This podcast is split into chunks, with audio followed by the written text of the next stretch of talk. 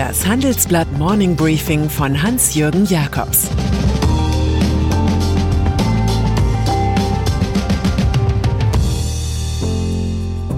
Guten Morgen allerseits.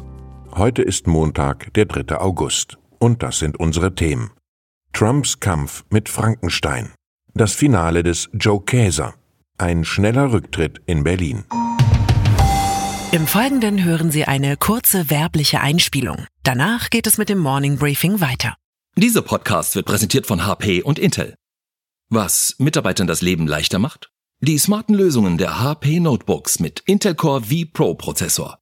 Heute schon wie morgen arbeiten. Mehr dazu in den Show Notes. Peking-Paranoia. Frankenstein ist so etwas wie das neue Codewort der amerikanischen Führung für China. Außenminister Mike Pompeo, der in solchen Sachen als des Präsidenten Pitbull fungiert, zitiert den einstigen US-Regierungschef Richard Nixon. Dieser hatte befürchtet, mit seiner handelspolitischen Öffnung die Volksrepublik über Gebühr zu stärken und so einen Frankenstein zu schaffen. Pompeo und Dienstherr Donald Trump jedenfalls scheinen derzeit in jeder chinesischen Tech-Firma einen Datenstaubsauger im Dienst der kommunistischen Partei zu sehen.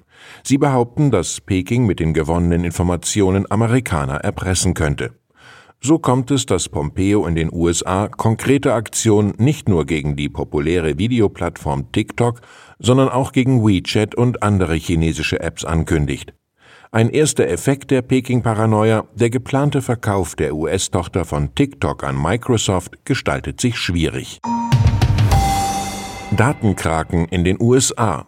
Diese kalte Kriegdebatte stellt zwangsläufig eine Frage.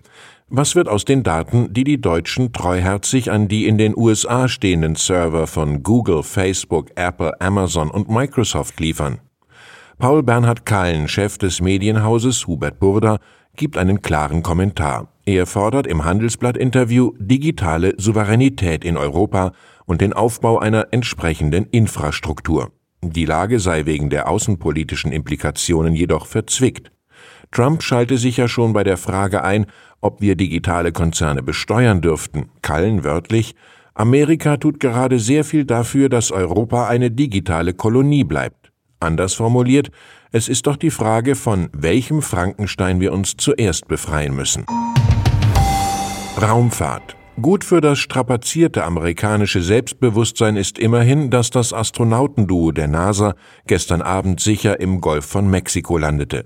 Präsident Trump gratulierte in gehobener Stimmung. Das SpaceX-Team hatte fast zwei Monate auf der Raumfahrtstation ISS die Erde umkreist. Weitere US-Aktionen sind zu erwarten. Der Länderwettbewerb im All ist hart. Schon hat die russische Raumfahrtbehörde Roskosmos angekündigt, Ende 2021 wieder zwei Touristen vom Weltraumbahnhof Baikonur in Kasachstan zur ISS zu befördern. Joe Casers Abschied mit Sinn für ein furioses Finale wie in einer guten Oper gestaltet Siemens-Chef Joe Käser sein letztes Jahr in Amt und Würden. Die Trompeten schmettern, die Pauke dröhnt, die Geigen spielen Crescendo.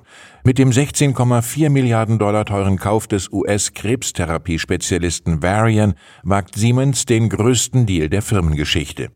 Die Medizintechniktochter Healthineers dürfte somit mittelfristig sogar in den Leitindex DAX aufsteigen, da der Streubesitz wächst. Schon heute liegt der Börsenwert bei 44 Milliarden Euro.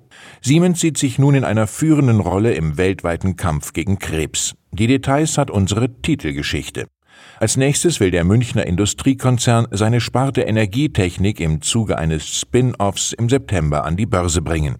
Käser erzählt, dass er die Geschäftsfelder für ein Merger-Endgame bereit machen will.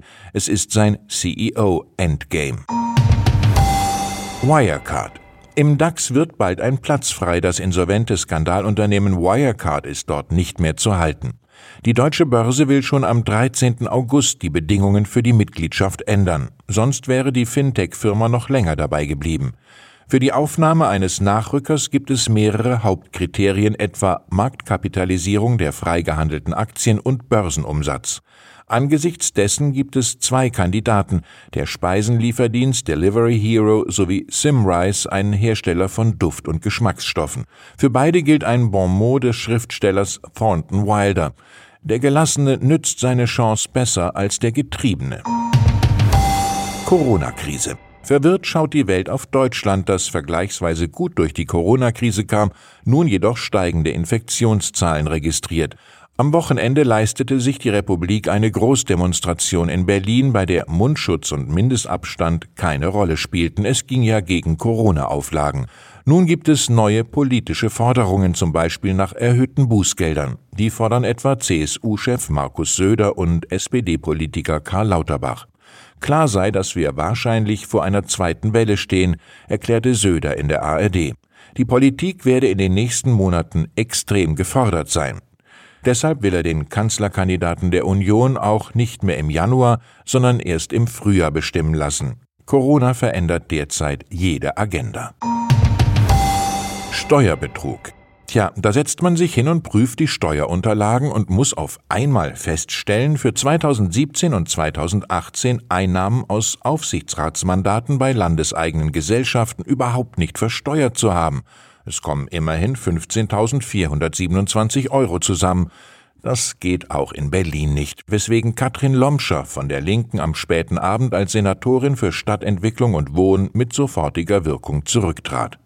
Zuvor schon waren Abrechnungsfehler bekannt geworden.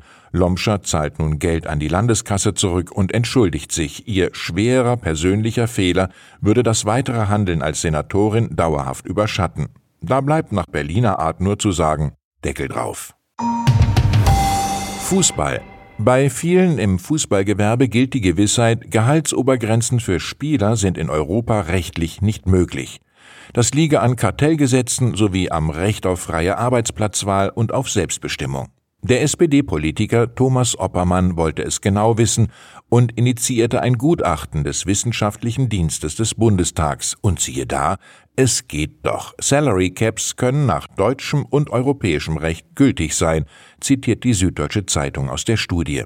Es gehe ja darum, Wettbewerbsgerechtigkeit zu fördern. Die Deutsche Fußballliga DFL hat nun eine nahrhafte Grundlage für ihre Sitzung am morgigen Dienstag. Auf ihr soll eine Taskforce Zukunft beschlossen werden. Commerzbank. Und dann ist da noch Hans-Jörg Vetter, 67-jähriger Veteran der deutschen Bankenszene, der als Vorstandschef die Landesbank Baden-Württemberg saniert hat. Im Führungschaos der Commerzbank wird er als Retter der Stunde gehandelt.